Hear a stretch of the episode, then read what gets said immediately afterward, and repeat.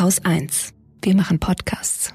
Freude beim Aufstehen, das war so mein selbst erklärtes Therapieziel. Ich wollte gern morgens aufstehen. Ich habe das früher nicht verstanden, dass Menschen gerne aufstehen, weil ich überhaupt nicht gerne aufgestanden bin. Ich war morgens schon von dem Tag genervt, der mir bevorstand, ja, und fand das aber normal.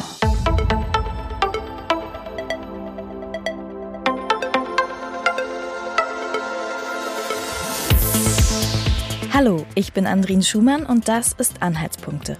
Hier treffe ich mich mit Menschen, die sich bewusst für ein Leben in Sachsen-Anhalt entschieden haben und die Dinge anpacken. Ich will zeigen, was hier alles geht. Deswegen besuche ich Gründerinnen, Wissenschaftler und Leute, die dieses Bundesland mit ihren Ideen verändern. Ich möchte herausfinden, was sie antreibt und warum sie das, was sie tun, gerade hier tun und nirgendwo anders. In dieser Folge ist Maria Anna Schwarzberg zu Gast. Bekannt wurde sie durch ihren Podcast Proud to be Sensibelchen. Darin beschäftigte sie sich mit dem Phänomen Hochsensibilität. Maria ist in der Altmark geboren. Nach der Schule zog sie nach Hamburg und studierte dort erst Jura, später Public Management. Danach fing sie im Opferschutz für die Stadt an. Maria arbeitete vorbildlich und viel. Drei Jahre später hatte sie einen Burnout mit 25. Damals entdeckte Maria, dass sie hochsensibel ist. Plötzlich konnte sie sich besser verstehen und auch, warum sie in dieses Burnout geraten war. 2017 begann sie dann öffentlich über ihre Hochsensibilität zu sprechen. Sie startete ihren Podcast Proud to be Sensibelchen. 2019 erschien ihr Sachbuch Proud to be Sensibelchen, wie ich lernte, meine Hochsensibilität zu lieben. Auf 200 Seiten beschreibt sie darin ihren ganz persönlichen Weg vom Burnout bis zur Selbstständigkeit als Podcasterin und Autorin. Heute mit 31 lebt Maria mit ihrem Mann und ihrer Tochter in Magdeburg, dem Underdog der Landeshauptstädte, wie sie es nennt. Wir treffen uns im Coworking Space Elbtalent. Im Hintergrund hört man immer mal wieder die Geräusche der Leute, die dort arbeiten. Maria kommt ein paar Minuten später. Ihr Morgen war anders als geplant. Das Baby eher wach als erwartet, der Weg mit dem Fahrrad dann doch irgendwie länger als gedacht. Trotzdem wirkt sie gut gelaunt, voll da und entspannt. Sie trägt einen beigen Wollpullover und Jeans. Ihr leicht gewelltes braunes Haar fällt ihr locker auf die Schultern. In der kommenden Stunde sprechen wir über Leistungsdruck und gesellschaftliche Erwartungen und wie schwer es ist, sich davon freizumachen. Maria erzählt, wie ihr eine Therapie und ganz viel Ausprobieren dabei geholfen haben. Und sie erklärt mir, warum sie heute so offen über all das spricht. Für mich war es ein besonderes Gespräch, weil mich das Thema Hochsensibilität selbst schon lange beschäftigt. Ich war ungefähr Anfang 20, als ich zum ersten Mal darüber las und mich in den Beschreibungen total wiedererkannte. Bei hochsensiblen Menschen funktioniert das Gehirn etwas anders. Sie nehmen ihre Umwelt intensiver wahr als andere und brauchen länger, um diese ganzen Reize zu verarbeiten. Gerüche, Geräusche, Licht, die Stimmungen anderer Menschen, all das prasselt permanent auf Hochsensible ein. Ihnen fehlt sozusagen der Spam-Filter, wie Maria es so treffend in ihrem Buch Proud to be Sensibelchen beschreibt. Dadurch sind hochsensible Menschen schneller überreizt. Sie brauchen mehr Ruhe und sind weniger belastbar als der Durchschnitt. Andererseits erleben sie aber auch positive Gefühle stärker. Sie können sich oft gut in andere Menschen einfühlen und sind besonders kreativ. Gleich zu Beginn unseres Gesprächs frage ich Maria, wie hat sie denn eigentlich herausgefunden, dass sie hochsensibel ist? Das war eigentlich ein totaler Zufall. Ich hatte mit Mitte 20 einen Burnout und war dann sehr lange krankgeschrieben und hatte nicht wirklich viel zu tun, außer zweimal wöchentlich zur Therapie zu gehen. Und wenn man vorher immer am Limit gelaufen ist, nur vier bis sechs Stunden die Nacht geschlafen hat, kaum gegessen, eigentlich nur noch versucht hat, allen Anforderungen gerecht zu werden, dann ist das ein ganz schöner Absturz, wenn man auf einmal nichts mehr zu tun hat, wenn man sich ja so wahnsinnig unproduktiv fühlt und überhaupt nicht leistend und damit bekommt man ja auch keine Resonanz von außen zurück. Also es war ganz schwierig und deshalb für mich auch ganz schwer auszuhalten, diesen Zustand nichts zu tun zu haben. Und ich habe dann, bin ich auf einen Artikel gestoßen. Ich habe äh, damals irgendwie durch Facebook gescrollt und dann war dieser Artikel über Hochsensibilität. Ich weiß leider wirklich nicht mehr, von welchem Autor oder welcher Autorin oder wo der auch erschienen war. Aber ich habe den Artikel gelesen und habe gedacht, boah, das klingt total nach mir und habe das Thema dann auch mit in die Therapie genommen und so bin ich selber darauf aufmerksam geworden und ich glaube, jede und jeder, der irgendwie schon mal in so einer Selbstfindungsphase gesteckt hat, und das habe ich auf jeden Fall nach dem Burnout, man braucht so ein Thema, was einen auch trägt und was einen zieht. Und für mich war es einfach das Thema Sensibilität. Dadurch konnte ich mich besser kennenlernen, habe angefangen, meine eigene Vergangenheit zu hinterfragen, mich zu hinterfragen, zu schauen, wer bin ich eigentlich und was will ich eigentlich vom Leben? Nicht, was wollen alle anderen und ich laufe hinterher, sondern was möchte ich wirklich machen? Wie will ich leben? Und da hat mich dieses Hochsensibilitätsthema so ein bisschen durchgetragen. Geprägt hat den Begriff Hochsensibilität die Psychologin Elaine Aaron. Sie schätzt, dass 20 Prozent der Bevölkerung hochsensibel sind, also jeder Fünfte. Und sie betont immer wieder, Hochsensibilität ist keine Krankheit, sondern ein Persönlichkeitsmerkmal. Diese Aussage war für viele Menschen eine Erleichterung. Als Elaine Aaron 1997 ihr Buch Sind Sie hochsensibel veröffentlichte, bekam sie Zehntausende Zuschriften von Leuten, die froh waren, dass sie zwar anders, aber nicht falsch oder sogar krank sind. Dieses Gefühl, irgendwie anders zu sein, hatte auch Maria schon sehr früh. Das hat sich irgendwie halt auch immer durchgezogen, schon im Kindergarten und in der Grundschule und auch danach in der Zeit. Ich habe mich immer etwas anders gefühlt und habe damit auch immer falsch impliziert, als wäre ich falsch. Also ich bin nicht auf die Idee gekommen zu sagen, vielleicht ist es ja okay und vielleicht muss ich mir dann einfach nur ein Umfeld und Strukturen schaffen, die für mich passen. Auf die Idee bin ich nicht gekommen. Und bei mir war das so, als ich das gelesen habe, das, was mich am meisten beruhigt hat, war, dass es keine Krankheit ist. Es war so dieses, okay, ganz so schlimm ist es doch nicht. Es ist nur so ein Persönlichkeitsmerkmal. Okay, das hat mich beruhigt und dann auch, dass es im Endeffekt doch recht viele Menschen betrifft. Es wurde erklärt, warum man vielleicht mehr Zeit für sich braucht oder warum man vielleicht eher introvertiert ist. All diese Dinge haben auf einmal Sinn ergeben und ich dachte so, wow, hätte ich das mal eher gewusst, ich hätte mich nicht so lange in Frage gestellt. In Deutschland wurde das Thema Hochsensibilität erst ab etwa 2014 so allmählich bekannter. Bücher, Artikel, ein paar Radio- und Fernsehbeiträge erschienen. Als Maria dann 2017 ihren Podcast Proud to be Sensibelchen startete, da war es, als hätten viele nur auf sie gewartet. Es gab einfach sehr viel äh, Rückmeldungen dazu. Und dann habe ich noch ein, zwei Mal was dazu gemacht und habe gedacht, ja, also irgendwie stehe ich ja selber gerade an dem Punkt, mich damit auseinanderzusetzen. Warum sollte ich das nicht mit so einem Podcast begleiten? Und es war die Zeit, in der das Podcast-Thema gerade nach Deutschland kam. Und ich wollte halt schon, wenn ich über das Thema berichte, dass es natürlich auch eine gewisse Aufmerksamkeit erfährt. Und habe mich dann halt dafür entschieden, diesen Podcast zu starten. Und da ich ja schon ein, zwei Sachen ausprobiert hatte, wusste ich, äh, wie man das machen muss und was man so braucht und wie das Ganze aussehen soll. Und dann habe ich das einfach gemacht. Das klingt total stark und voller Selbstvertrauen. Doch bis Maria so weit war, ging es ihr zwischendurch echt richtig schlecht. Nach außen hin war lange alles gut. Maria hatte einen festen Job, wurde sogar verbeamtet. Sie hatte viele Freunde und ihren Traummann schon gefunden und geheiratet. Doch dann kam der Zusammenbruch mit gerade mal 25. Es dauerte Monate, bis sie sich von ihrem Burnout erholte. Und dann fing sie an, ihr Leben auseinanderzubauen. Sie hinterfragte all ihre bisherigen Entscheidungen, nahm das Burnout als Chance. Stück für Stück setzte sie sich und ihr Leben wieder zusammen, diesmal nach ihrem eigenen Bauplan. Aber von Anfang. Wie bist du in dieses Burnout geschlittert? Ja, ich glaube, das war so zweierlei. Das war zum einen persönlichkeitsbedingt. Ich bin einfach weniger belastbar. Ich bin sehr selbstkritisch, dabei aber trotzdem sehr perfektionistisch. Dann dieses Hinterfragen. Also es hat ja wirklich auch negative Aspekte. Zum Zweiten habe ich damals einen sehr fordernden Job gehabt, auf den ich eigentlich also eigentlich mochte ich den gar nicht. Ich mochte schon das Studium dahin gar nicht, aber ich habe ja immer gedacht, ich bin falsch, also müsste ich mich nur genug anstrengen und dann würde ich schon wie alle anderen da reinpassen. Alle anderen schaffen das ja auch. Und so hing ich halt in diesem Job. Ich war in dem Job auch sehr gut. Das war nicht das Problem, aber ich habe damals im Opferentschädigungsrecht gearbeitet. Das heißt, mit Opfern von Gewalttaten zu tun gehabt. Und das ist emotional natürlich sehr, sehr fordernd und ja, sehr belastend. Und ähm, ich habe auch immer viel gearbeitet, weil ich viele Überstunden sammeln wollte, damit ich dann trotzdem viel reisen kann. Und dann habe ich auch noch angefangen nebenbei als Redakteurin, erst als Autorin, dann als Redakteurin zu arbeiten und kam dann halt irgendwann auf so 60 Wochenstunden und war damit wirklich klassisch überarbeitet. Obwohl ich das bestimmt noch eine Weile durchgehalten hätte, hätte ich eine andere Persönlichkeitsstruktur gehabt. Aber beides zusammen hat dann recht zügig zum Zusammenbruch geführt, ja. Und mit Mitte 20 ist ja auch echt früh. Mhm. Kanntest du in der Zeit andere Leute, die auch so früh einen Burnout haben?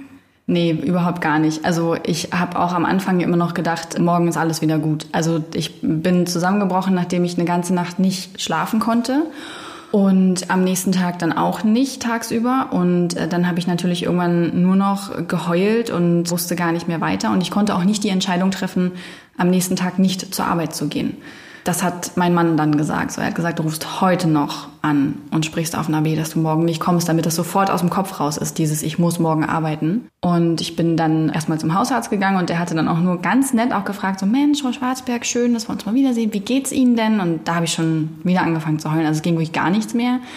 Und ich hatte das Glück, einen Hausarzt zu haben, der das nicht auf die leichte Schulter genommen hat, so nach dem Motto, ach, so junge Frau, naja, wird sich schon wieder einkriegen oder so, sondern mich sofort für eine Woche rausgenommen. Hat auch gesagt, er möchte mich nächsten Montag wiedersehen und hat dann auch gleich gesagt, dass er vermutet, dass das was Langwierigeres sein wird und hat mir angeraten, mir einen Therapieplatz zu suchen.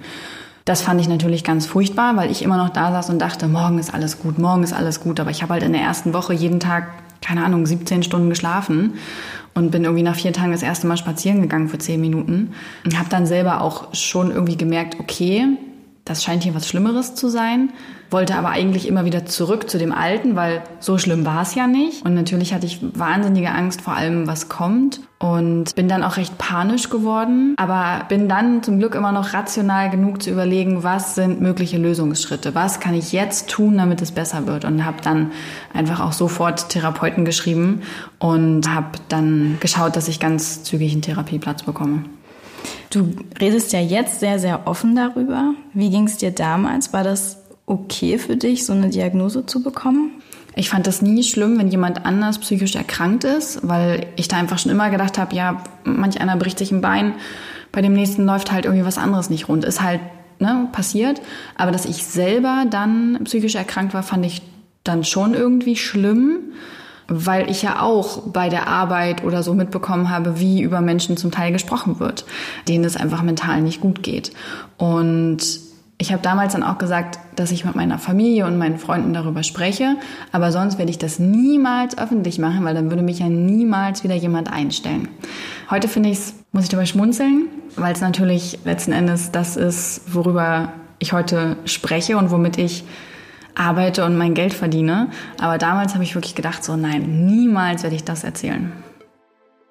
Maria hat viel darüber erzählt. Ihren Podcast gibt es jetzt seit drei Jahren. Immer mittwochs erscheint eine neue Folge. Und er wächst mit ihr mit. Die Themen werden vielfältiger. Mittlerweile geht es nicht nur um Sensibilität, sondern generell um ein achtsames, selbstbestimmtes Leben. Seit der vierten Staffel, die im Oktober 2020 startete, ist ganz viel neu. Eine Agentur unterstützt Maria jetzt. Sie kümmert sich um administrative Aufgaben und die Vermarktung, damit sie selbst mehr Zeit für die kreative Arbeit hat. Und Maria nannte ihren Podcast um. Aus Proud to be Sensibelchen wurde vollkommen unperfekt. Ihre eigenen Erfahrungen und Gedanken teilt sie weiterhin, allein oder im Interview mit anderen. Wie gut sie über ihr eigenes Erleben berichten kann, zeigt auch ihr Buch Proud to be Sensibelchen, wie ich lernte, meine Hochsensibilität zu lieben. Auf manchen Seiten kam es mir so vor, als säße ich direkt in ihrem Gehirn, umgeben von den vielen kleinen und großen Gedanken, die sie pausenlos wälzt, jongliert, verwirft und wieder hervorholt. Und wo sie jetzt so vor mir sitzt, frage ich sie, geht das wirklich? Die eigene Hochsensibilität lieben lernen, wie es im Untertitel des Buches heißt? Denn ganz ehrlich, manches daran ist einfach nur nervig. Es gibt auch jetzt Momente, in denen finde ich meine eigene Sensibilität anstrengend. Also in den Momenten realisiere ich dann wieder so, echt jetzt, muss das jetzt wirklich gerade irgendwie so schwer sein? Kann dieser Kopf nicht bitte einfach stillstehen? Kann ich jetzt nicht einfach entspannter damit umgehen? Und dann bin ich schon genervt und denke mir, oh Mann, ey. Aber es geht dann. Etwas, was mir sehr hilft, ist, dass kein Gefühl für immer bleibt. Jedes schlechte, aber auch jedes gute Gefühl geht ja auch wieder. Und das meistens sogar nach einer sehr kurzen Zeit, wenn man es auch gehen lassen will. Und das hilft mir dann, dass ich weiß, nicht der ganze Tag oder die ganze Woche ist jetzt hin, sondern jetzt im Moment ist es gerade schwer. Aber was kann ich tun, dass es mir besser geht? Und vielleicht ist es nachher schon besser. Und meistens ist es so, also an so Tagen, wo so alles richtig ätzend ist, dann gehe ich auch einfach abends nur noch aufs Sofa, lese ein paar Seiten und denke mir dann so, ja, gehst halt früh schlafen, dann ist der Tag vorbei, morgen wird's besser. Und es ist auch am nächsten Tag immer wieder besser. Aber es ist nicht mehr so, dass ich es komplett ablehne oder dann wütend auf mich werde oder das nicht wahrhaben will und ausblende und damit eigentlich noch mehr Schaden anrichte, sondern es ist schon so, dass ich wirklich gut damit auskomme und froh bin, so sensibel zu sein und diese schlechten Momente dann auch soweit es geht, annehmen kann. Hast du da irgendwie Tools, die du so im Kopf abgehst? Okay, jetzt merke ich gerade, mir geht's gerade nicht gut, jetzt hilft mir das. Dann habe ich mir angewöhnt, auch wenn es in dem Moment völlig bescheuert erscheint, alles stehen und liegen zu lassen und irgendwas zu machen, was gar nichts mit dieser To-Do-List oder dem zu tun hat, was mich gerade stresst, sondern mich wirklich zu Dingen zu zwingen, von denen ich eigentlich weiß, dass sie mir gut tun, auch wenn ich in dem Moment denke, nichts täte mir besser, als diese To-Do-Liste weiter zu abzuarbeiten oder so. Und meistens ist das so, dass ich dann tatsächlich zumindest versuche ein bisschen Yoga zu machen oder eine Meditation, auch wenn ich am Anfang denke, oh, das bringt mir jetzt gar nichts, ich will das nicht. Es hilft ganz oft immer. Und ich nehme mir dann meistens auch für den Abend oder so frei. Also wenn ich Verabredungen habe, dann sage ich die ab und gehe ganz oft in die Badewanne, gucke dabei Gilmore Girls oder lege mich aufs Sofa und lese, gehe nochmal eine Runde spazieren mit dem Hund. Also all diese Dinge, von denen ich rational weiß, dass sie gut sind, auch wenn ich sie gerade nicht fühlen kann. Früher oder später komme ich damit dann auf jeden Fall wieder bei mir an, dass ich sagen kann, okay, ich fühle mich wieder so weit hergestellt, dass ich mich überhaupt mit meinen ganzen Bedürfnissen wahrnehme und die nicht mehr ausblende. Also es ist ja auch wahrscheinlich ein Lernprozess. Du gehst quasi jetzt anders mit dir um, fürsorglicher als früher. Ja, auf jeden Fall. Früher wäre ich wütend auf mich gewesen, hätte mich zu noch mehr gezwungen, hätte auf keinen Fall diese Verabredung abgesagt, weil, oh Gott, ich habe ja zugesagt und nicht, dass derjenige dann jetzt schlecht von mir denkt und nicht, dass es auch total wichtig für denjenigen gewesen wäre und hätte mich dann noch hingezwungen. Also hätte überhaupt nicht achtsam geschaut, was mir jetzt vielleicht hilft, sondern hätte wieder nur diese ganzen Erwartungen von außen erfüllt. Wie hast du es geschafft, diese Erwartungen mehr und mehr abzulegen? Zum einen hat mir die Therapie dabei sehr geholfen. Dann das bewusste Auseinandersetzen damit, wo kommt es eigentlich her, dass ich so auf diese Erwartungen von außen fokussiert bin und das immer als wichtiger erachte als mich selbst. Und dann Zeit. Viel Zeit, in der ich ausprobieren konnte. Ich habe unfassbar viel ausprobiert in den Jahren nach dem Burnout und manchmal fand ich das anstrengend und manchmal habe ich mich dabei auch wirklich sehr selbst verloren. Aber ich konnte auch immer mehr ausselektieren, was bin ich, was fühlt sich für mich gut an. Also selbst bei kleinen Dingen wie welche Tasse nehme ich zum Tee trinken oder ich habe mich beruflich ausprobiert. Ich bin ganz viel feiern gegangen, dann ganz wenig. Also ich habe immer wieder geschaut, was davon bin ich, was fühlt sich nach mir an, was bringt mir wirklich Freude. Und das habe ich dann weitergemacht und Dinge, die mir keine Freude gemacht haben, die habe ich ausselektiert. Aber es, hat, es war wirklich auch ein langer Prozess. Es war nicht so, als wäre das in einer Woche oder so passiert, sondern es hat eine ganze Weile gedauert. Und es ist auch eine egoistische Einstellung. Ich glaube aber, dass die zeitweise oder phasenweise okay ist. Und bei mir war das ein Moment, in dem Moment war das einfach okay. Das war bestimmt auch manchmal für Menschen in meinem Umfeld sehr anstrengend und ich habe dadurch auch ein, zwei Menschen in meinem Leben verloren und trotzdem war es wichtiger in dem Moment egoistisch zu sein das erste Mal und zu sagen, ich kümmere mich jetzt nur noch um mich, um damit langfristig einfach auf Kurs zu kommen. So, wer bin ich? Und auch dann wieder für andere überhaupt da sein zu können. Das kann man ja nicht, wenn es einem selber die ganze Zeit so schlecht geht. Maria nahm sich eine Auszeit, beruflich und privat. Sie legte sogar die Beziehung zu ihrem Mann erstmal auf Eis und zog in eine WG. Ihren Beamtenjob hatte sie gekündigt. Einer ihrer großen Träume war es damals, noch mehr zu reisen. Also tat sie es. Lebte eine Zeit lang auf Bali und in Brighton. Und sie machte sich selbstständig, probierte sich aus, zum Beispiel in Fotografie, Journalismus oder Marketing. Also natürlich war es ein buntes Potpourri und ich glaube, meine Freundinnen mussten auch hatten, die mussten ganz schönes Durchhaltevermögen entwickeln, um da mitzukommen und äh, mir bei all den Abenteuern irgendwie noch gedanklich folgen zu können. Und sie haben mich damit auch eingefangen dann wieder. Also ich hatte auch eine gute Freundin, die dann wirklich gesagt hat, Maria, ich komme nicht mehr mit bei dir. Meinst du nicht, jetzt ist es vielleicht doch ein bisschen zu viel? Und ich fand das ganz schmerzhaft, das dann auch zu hören und habe dann auch gesagt, ich kann aber gerade nicht anhalten. Ich möchte gerade ausprobieren. Und ich habe das Gefühl, ich muss einmal alles auseinander puzzeln, damit ich es neu zusammensetzen kann. Und so war es dann auch. Also das hat es einfach gebraucht. Aber das ist interessant, weil du hast ja davor gesagt, du warst sehr in dem Extrem, was die anderen sagen, was die anderen denken, was ich machen soll. Und dann bist du aber wieder ins andere Extrem. Ich probiere jetzt alles aus, was ich will. Mhm. Bist du ein extremer Mensch? Würdest du das sagen? Oder hat es einfach diese Extreme gebraucht und jetzt pegelt sich langsam irgendwo ein? Ja, ich glaube, es hat einfach diese Extreme gebraucht. Zum einen, um für mich selber zu symbolisieren, hier ist der Cut. Das, was vorher war, ist nicht mehr.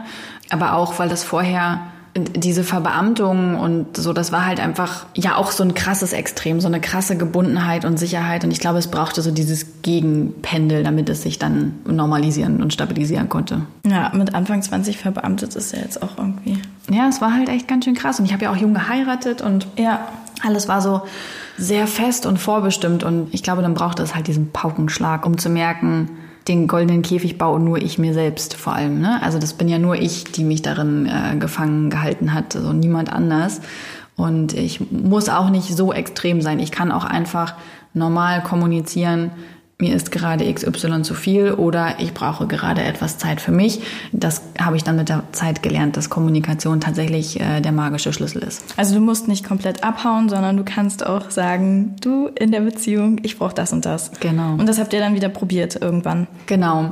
Das war auch wirklich eine, eine also für uns eine spannende Zeit, auch natürlich eine schmerzhafte Zeit, aber auch sehr spannend, weil wenn ich die Beziehung angucke, vorher und danach, es ist, als wären es zwei unterschiedliche Beziehungen. Also gerade weil sich die Kommunikation so stark verändert hat, hat sich natürlich auch die ganze Beziehung verändert. In dem Moment, wo man anfängt, mehr zu reden, sei das nur über Alltägliches, als auch über die Hintergründe dazu zu erklären, warum bin ich gerade wütend, warum habe ich gerade Angst. Das verändert dann tatsächlich nachhaltig irgendwann alles, weil man sich nochmal ganz anders kennenlernt.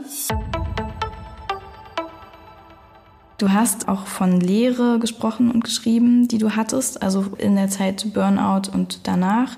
Wie bist du dieser Lehre begegnet? Was hast du gemacht, dass die weniger wird? Also weil du hast ja ganz viel gemacht im Außen, so du hast Jobs, Reisen, hast du ja alles aufgezählt. Aber da war trotzdem eine Lehre. Kannst du die ein bisschen beschreiben und wie du damit umgegangen bist? Also durch dieses wilde Ausprobieren, klar kommt man halt dem näher, was einen ausmacht, aber das wilde Ausprobieren an sich füllt das nicht, sondern was für mich dann diese Lehre letztendlich gefüllt hat, war, als ich immer mehr herausgefunden habe, was macht mich wirklich glücklich, wie möchte ich, dass mein Leben aussieht und, und womit möchte ich meine ganz normalen Tage füllen.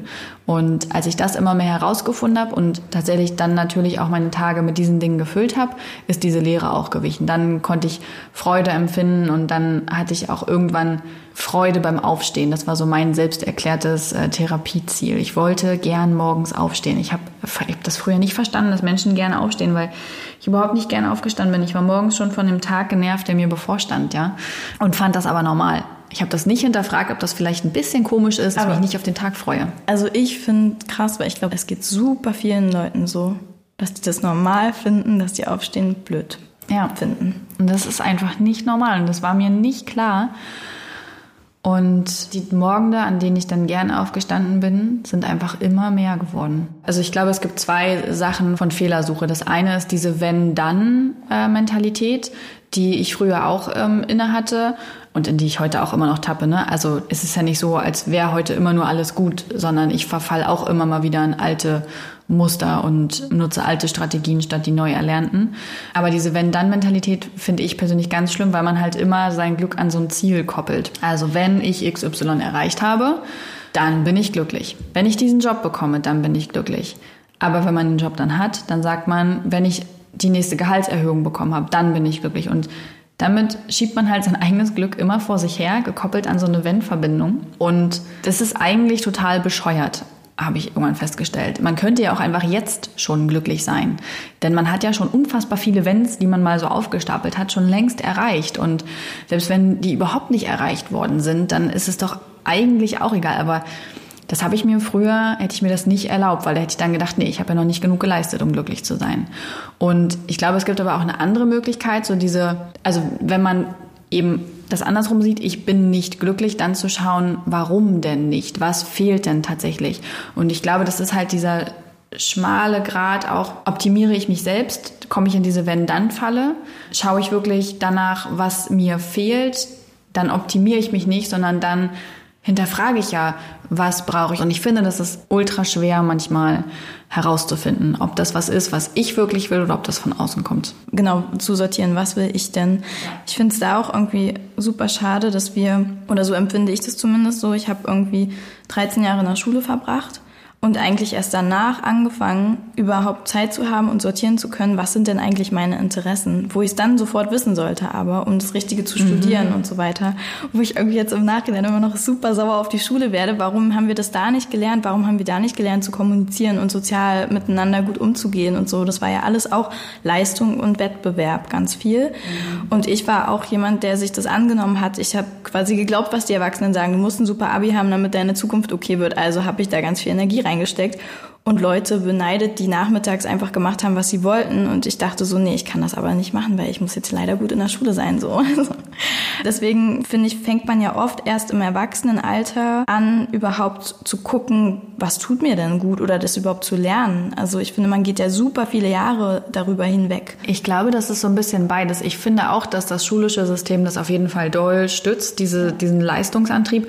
Also das Zweite wäre jetzt, ich hätte noch gesagt, dass es eben auch eine Frage der Erziehung ist. Auf jeden Fall. Ähm, ja. Beides zusammen gipfelt aber in dem gleichen Problem. Wir leben halt in Zeiten des Spätkapitalismus. Der Spätkapitalismus an sich fordert ja schon Leistung. Ne? Nur wenn geleistet wird, gibt es genug Geld und Reichtum. So. Und deswegen ist natürlich per se unser schulisches System als auch irgendwie die Erziehung daraufhin ausgelegt, dass wir selber so eine Leistungsträger werden. Nur dann sind wir wer. Aktuell hat halt sowas Sensibles, nicht so viel Platz. Es wird langsam mehr, aber sehr, sehr schleppend. Und ich finde es gut, dass sich auch schulisch etwas bewegt. Und zum Zweiten finde ich sehr positiv, dass sich ja auch die Erziehung, Schrägstrich Beziehung zu Kindern stark verändert. Und das ist ja auch so ein Generationending die Generation unserer Eltern ist von einer Kriegsgeneration aufgezogen worden, ja, oder von einer Nachkriegsgeneration. Da ging es also darum, dass überhaupt das Wichtigste erstmal da ist. Das heißt, sie sind oftmals in Armut aufgewachsen. Das heißt, unsere Eltern wollten vor allem ein besseres Leben. Ja, die wollten gern irgendwie ein Stück vom Kapitalismuskuchen abhaben. Die wollten auch mehr Urlaub machen und einen Fernseher und ein Auto und vielleicht zwei Autos und so. Und dementsprechend haben sie uns natürlich dann zu so super Leistungsträgern erzogen, weil wir sollten wollten ja dieses bessere Leben haben. Ich glaube, dadurch hat unsere Generation auch häufig so mit dem Selbstwert so viel zu tun. Einfach weil wir ja, also zumindest war das bei mir so und ich weiß, dass es bei den meisten so war, eben schon viel über Macht erzogen wurden. Man hat am Tisch sitzen zu bleiben. Warum sind Dinge so? Weil das so ist. Also es gab viele Vorgaben. Das macht man so. Genau. Was sollen denn dann die anderen denken? Also das, was wir hier auch besprechen, kommt ja wirklich nicht von ungefähr. Und ich finde es total schön, wenn ich das dann jetzt bei Kindern sehe und die machen das einfach so nicht mehr. Also uns geht es ja häufig schon gar nicht mehr um Geld oder Karriere oder Erfolg, sondern vielmehr um dieses, ich will eine gute Lebenszeit haben. Und ich glaube, für unsere nächste Generation wird das dann irgendwie noch mal wichtiger. Aber ich glaube halt, dass wir eben unsere Kinder zu kreativen Menschen erziehen müssen, weil sie halt die Generation sind, die den Karren aus dem Dreck ziehen müssen. Du hast auch geschrieben, dass man sich ja fragen könnte, wenn so viele Leute immer mehr sich als zu sensibel empfinden in dieser Welt, dann könnte man sich ja schon fragen, sind nicht die Menschen falsch, sondern ist diese Welt falsch? Inwiefern würdest du diese Welt gern verändern, dass es für sensible Menschen leichter ist? Es gab durchaus Zeitabschnitte in der Vergangenheit, in der sensible Menschen mehr geschätzt worden sind, häufig dann so in beratenden Tätigkeiten aber aktuell eben nicht. Ich würde mir ganz generell nicht nur für sensible Menschen, sondern eigentlich für alle Menschen wünschen, dass das Individuum Mensch wieder mehr im Fokus steht und dass wir so ein bisschen die Werte umdefinieren. Also im Moment wären so Leistungen, Belastbarkeit, wären so Werte, die wahrscheinlich unsere Gesellschaft auszeichnen. Und ich glaube, es würde uns gut tun, wenn wir da so ein bisschen von abrücken und vielleicht neue Werte definieren. Das wird auch mit der Zeit wahrscheinlich wieder passieren. Das ist ja auch in der Vergangenheit immer mal wieder passiert. Es sind immer unterschiedliche Dinge, die gerade für eine Gesellschaft wichtig sind. Und ich glaube halt einfach, dass uns da auch so ein Umbruch bevorsteht. Allein durch die Themen, die uns gesamtpolitisch bevorstehen, zum Beispiel den Klimawandel. Ich glaube halt, dem Ganzen können wir nicht mehr begegnen mit diesem Leistung gleich Erfolgsmantra. Und Erfolg war ja häufig dann eben viel Materialismus auch. Ich glaube halt, das funktioniert auf Dauer nicht mehr und der Wandel vollzieht sich jetzt gerade schon und ich glaube, letzten Endes werden eben dann auch die Menschen profitieren, die gelernt haben, achtsam mit sich zu sein und ein sensibles Gespür zu haben, sowohl für sich als auch für andere. Was würdest du Leuten raten, die jetzt mitbekommen haben, hm, vielleicht bin ich jetzt doch nicht anders im Sinne von falsch, sondern einfach nur sehr sensibel. Ich glaube, es braucht gar nicht unbedingt diese genaue Definition, ich bin hochsensibel oder sensibel oder gar nichts davon. Ich finde es gut, dass es das gibt und ich glaube, für manche Menschen ist das wichtig, das auch ganz genau zu wissen. Aber ich selber spreche auch immer lieber von Sensibilität als Hochsensibilität, weil wir haben es ja am Anfang gesagt, vor allem ist das gekennzeichnet dadurch, dass man sich ein bisschen anders fühlt. Und wenn man sich ein bisschen anders fühlt und dann bekommt man gesagt, ja, aber dir fehlen zwei Kennzahlen zur Hochsensibilität, dann bin ich ja wieder irgendwo ausgeschlossen. Also es ist so, so ein Paradoxon. Und es ist doch auch egal, ob ich jetzt super hochsensibel bin oder ob ich ein sensibler Mensch bin.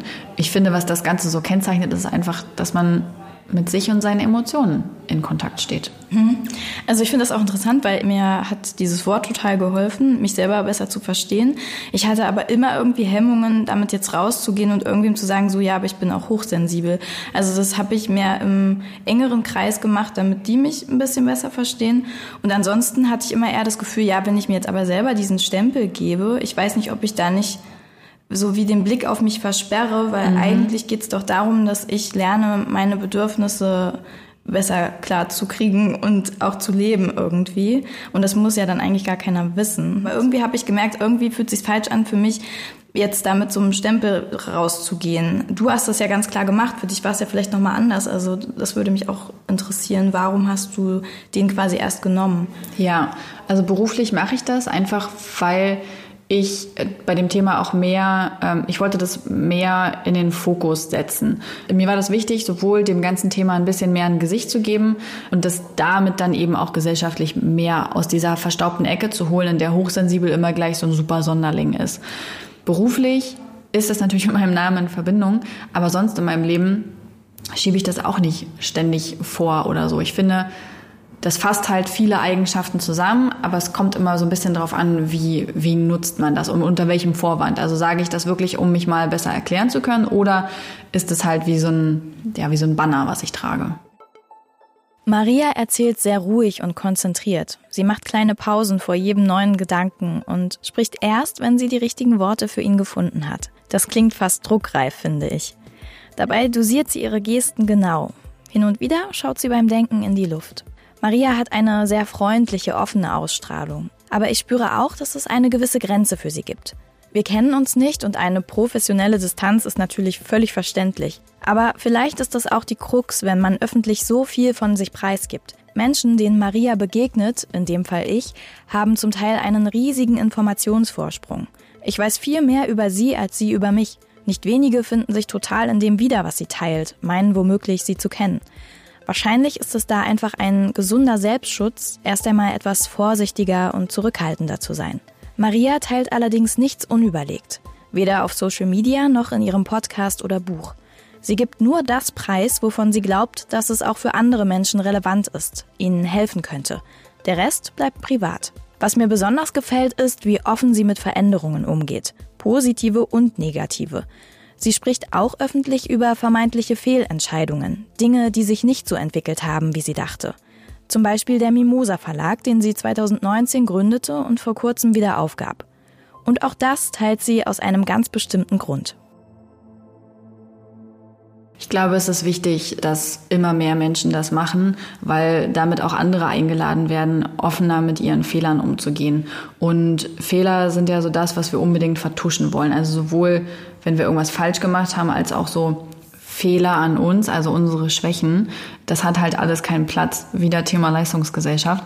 Und ich finde das schade, weil ich finde, Fehler und Schwächen sind menschlich und nur so kommen wir doch weiter. Also ich weiß, früher war das so das Bild, dass es gab, man macht die Schule fertig und dann macht man eine Ausbildung oder ein Studium und das macht man den Rest seines Lebens. Wie furchtbar ist denn das, dass man nicht mal irgendwann in seinem Leben sagen kann, ich habe eine Fehlentscheidung getroffen, eigentlich will ich das gar nicht den Rest meines Lebens machen oder auch, ich fand das 15 Jahre ganz cool, aber jetzt würde ich gern was anderes machen.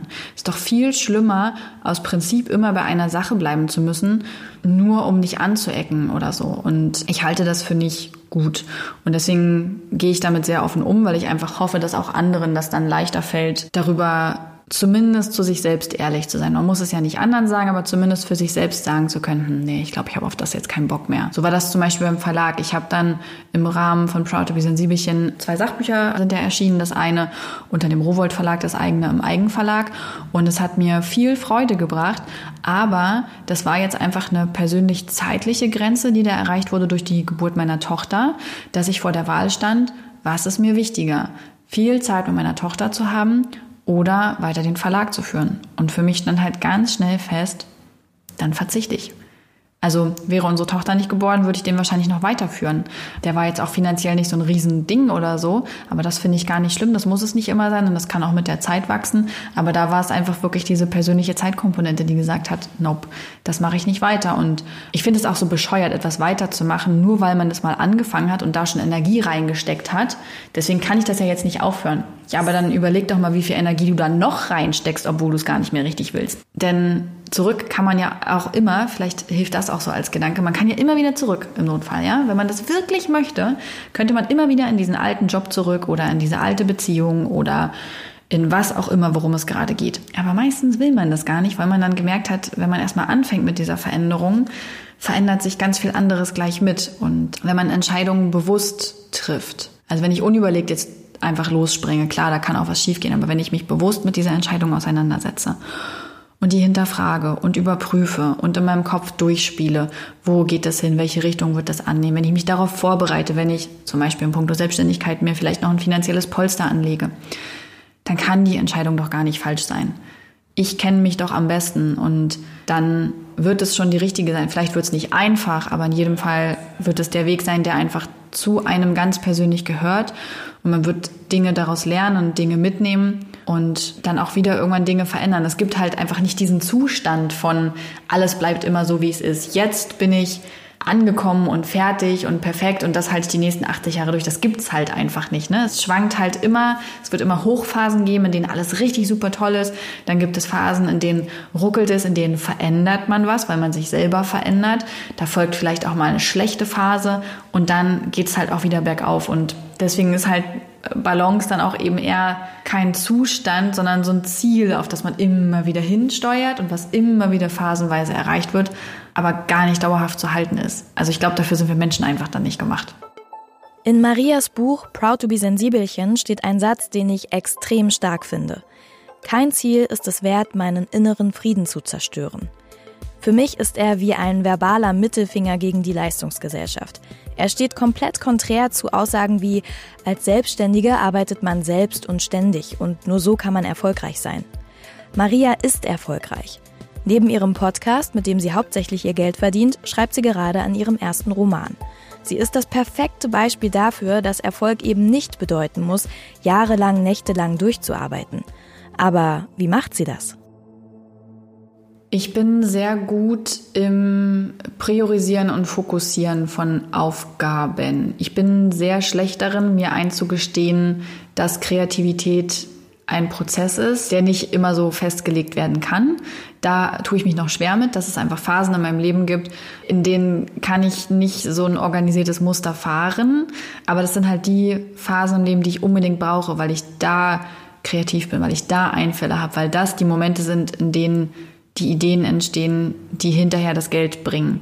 So, aber wenn diese Ideen gewachsen sind und es wirklich wieder an die Zeit geht, das umzusetzen, da bin ich sehr gut drin, weil ich den Fokus halten kann. Ich bin jemand, der dann wirklich sehr genau priorisiert, was ist wann wichtig, was ist zuerst wichtig. Das sind meistens nicht die Visitenkarten und nicht die Website, auch wenn man das immer wieder denkt. Ich stelle mir wirklich einen Fahrplan dann auf.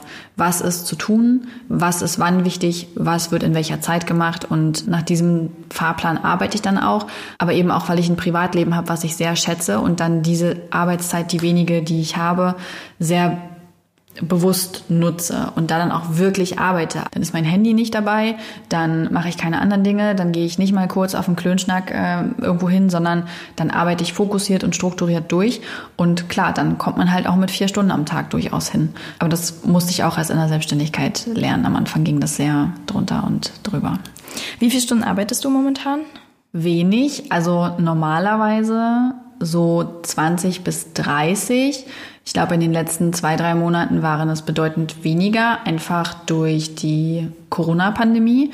Ich habe gemerkt, dass es mir sowohl meine Kreativität genommen hat, als auch meinen Fokus. Es ist mir schwer gefallen zu arbeiten. Hinzu kam, dass zum Beispiel, also dass die Orte, an denen ich vorher gearbeitet habe, äh, geschlossen waren. Das heißt, ich konnte nur noch von zu Hause arbeiten, während gleichzeitig Hund, Baby und Mann da waren, weil bei uns mein Mann die Elternzeit hat.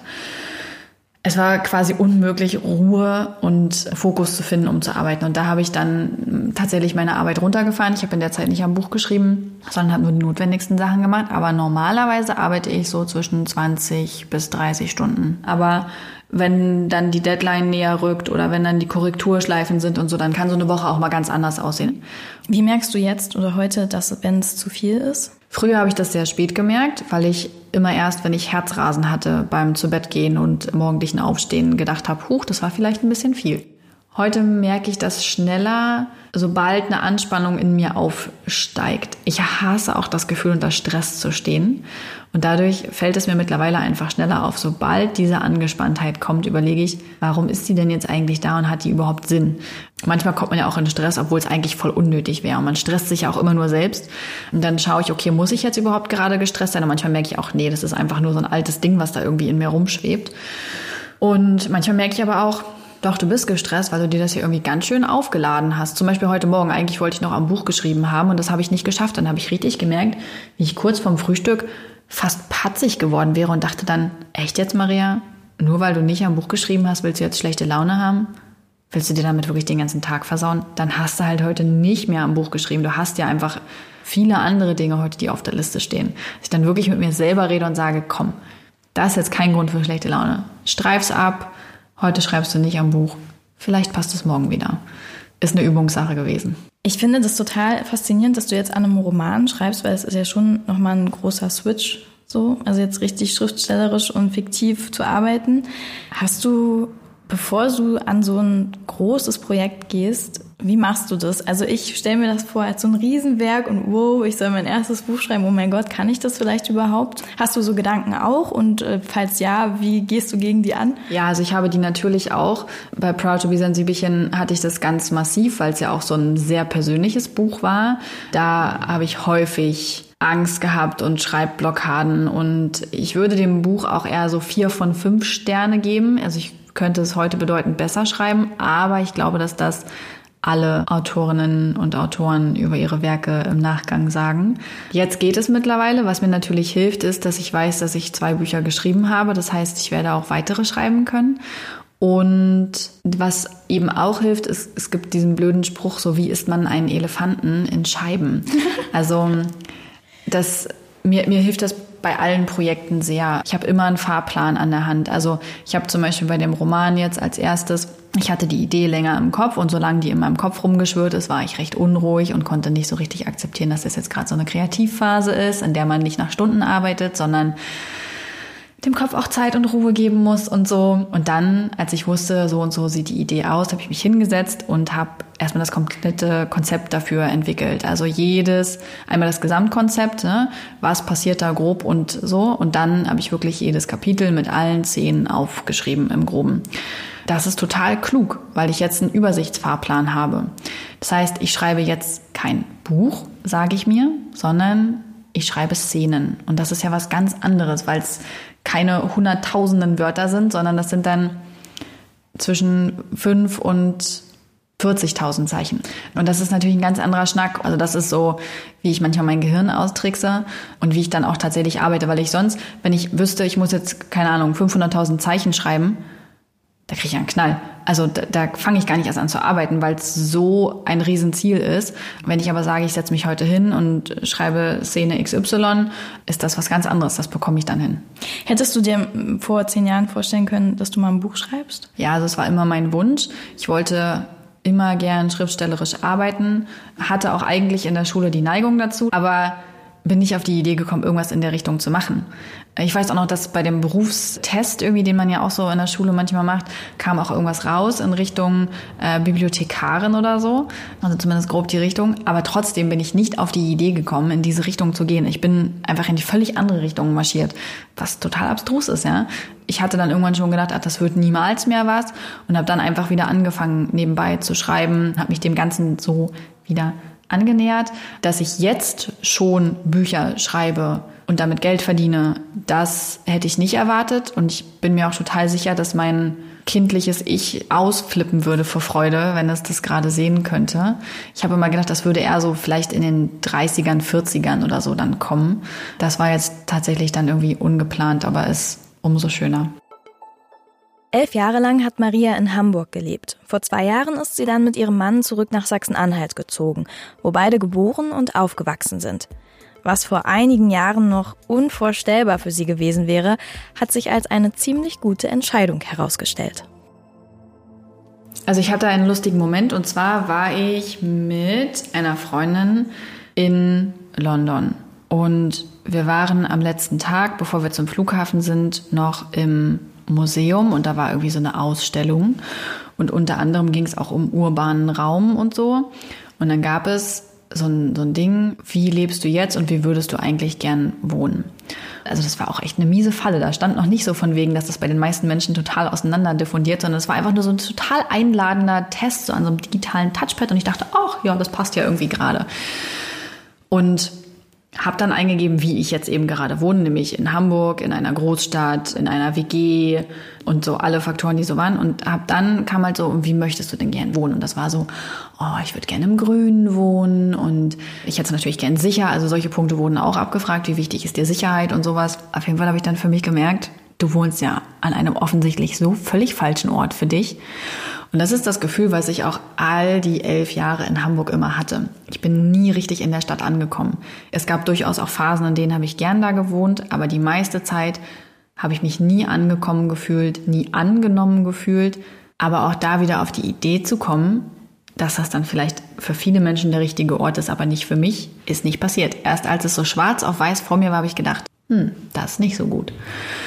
Dann haben wir wirklich uns hingesetzt und haben aufgeschrieben, was ist uns wichtig von, oder was erwarten wir von unserem Wohnort, was ist uns wichtig, wo sehen wir uns mal und haben überlegt, wo finden wir das. Und irgendwie sind wir dann immer mehr bei Magdeburg hängen geblieben. Also zum einen, weil ein Teil der Familie ist, zum anderen, weil ich die Stadt schon immer sehr, sehr schön fand es ist nicht zu groß, nicht zu klein. Es ist, finde ich, einfach vom Puls her eine sehr entspannte Stadt.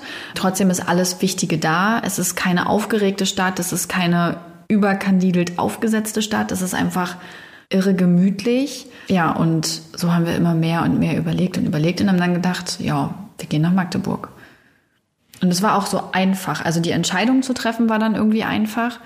Und eine Wohnung zu finden, war dann für unser Gefühl auf jeden Fall super einfach. Mhm. Also es war dann einfach total einfach und dann haben wir den Sommer noch in Hamburg verbracht und ja, sind dann im August nach Magdeburg gezogen. Ist das bei dir so aufgegangen?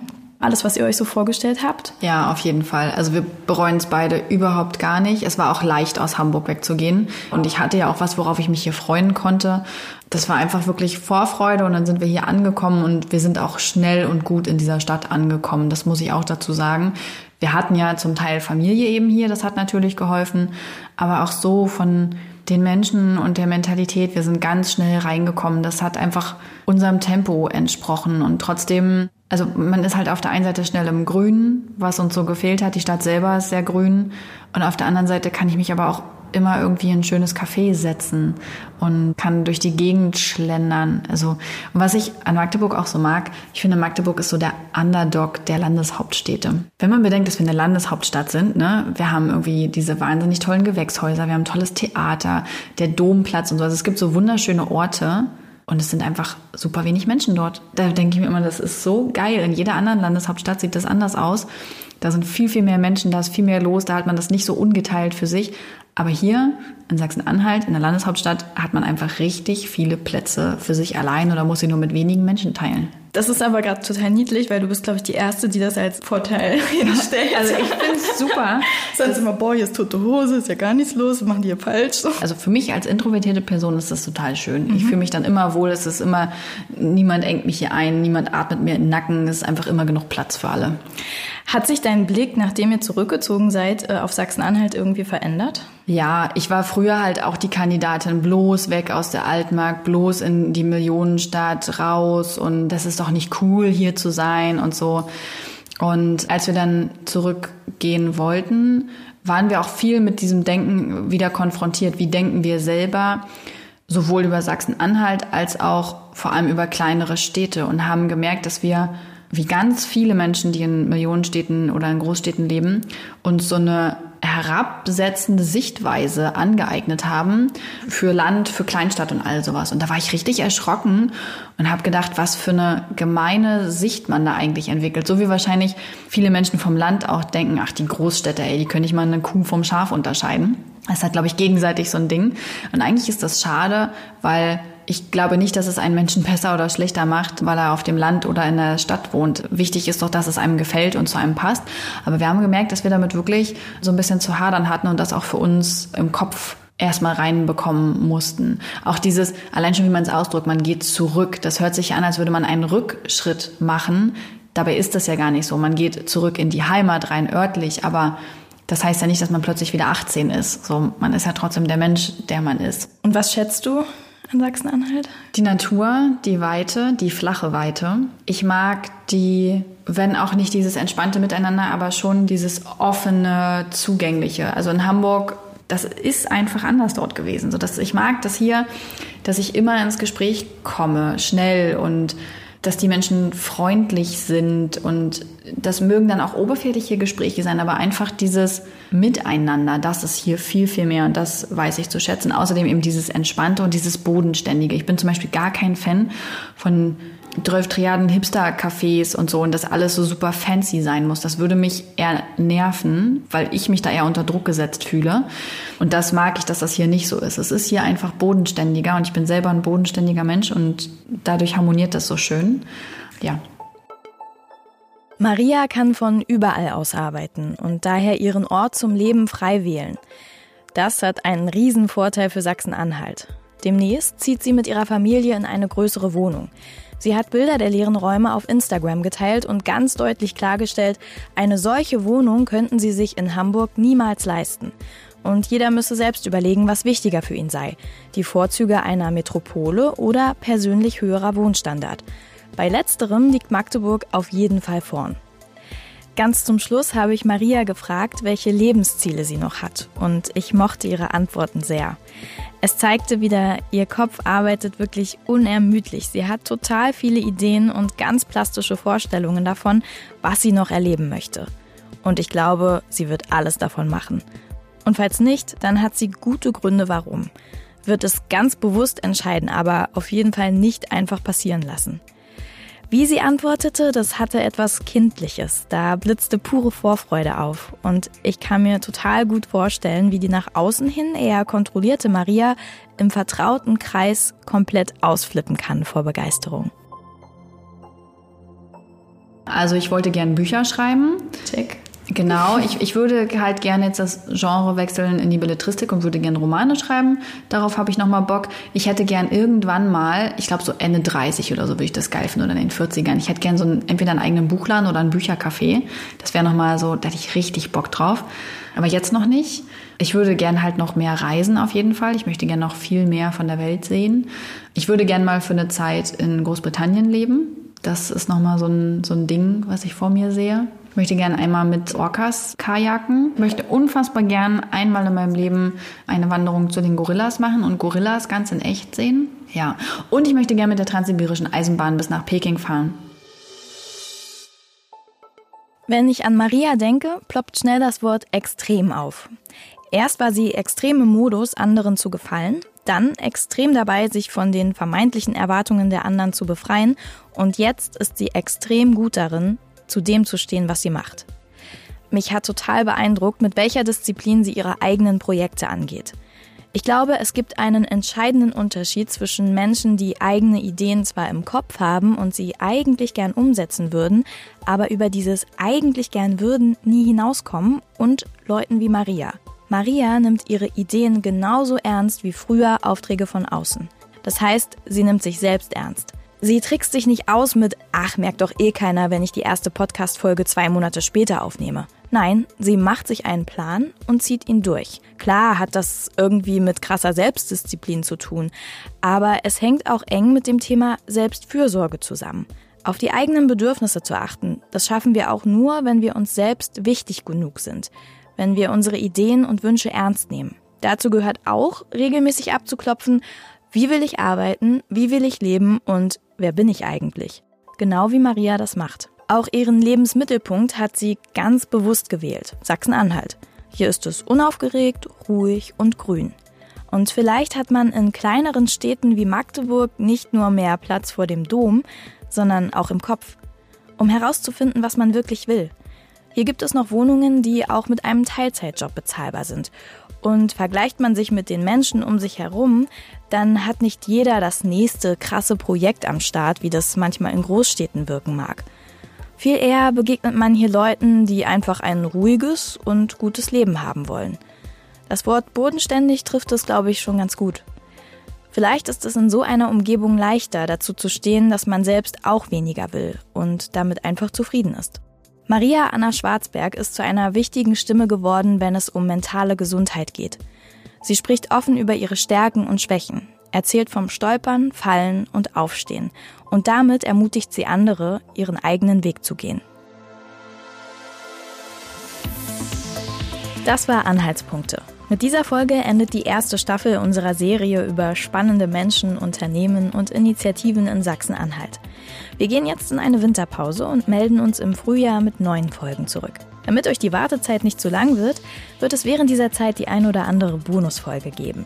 Ich bin Andrin Schumann und ich freue mich, wenn ihr den Anhaltspunkte-Podcast abonniert und weiterempfehlt. Zu finden sind wir auf Spotify, bei Apple Podcasts, Deezer und überall, wo es Podcasts gibt. Der Anhaltspunkte-Podcast ist eine Haus-1-Produktion für Sinnfeld Audio. Die Redaktion leitete Susanne Klingner. Schnitt und Sounddesign sowie die Titelmusik sind von Oliver Kraus. Das Cover von Kyra Linder.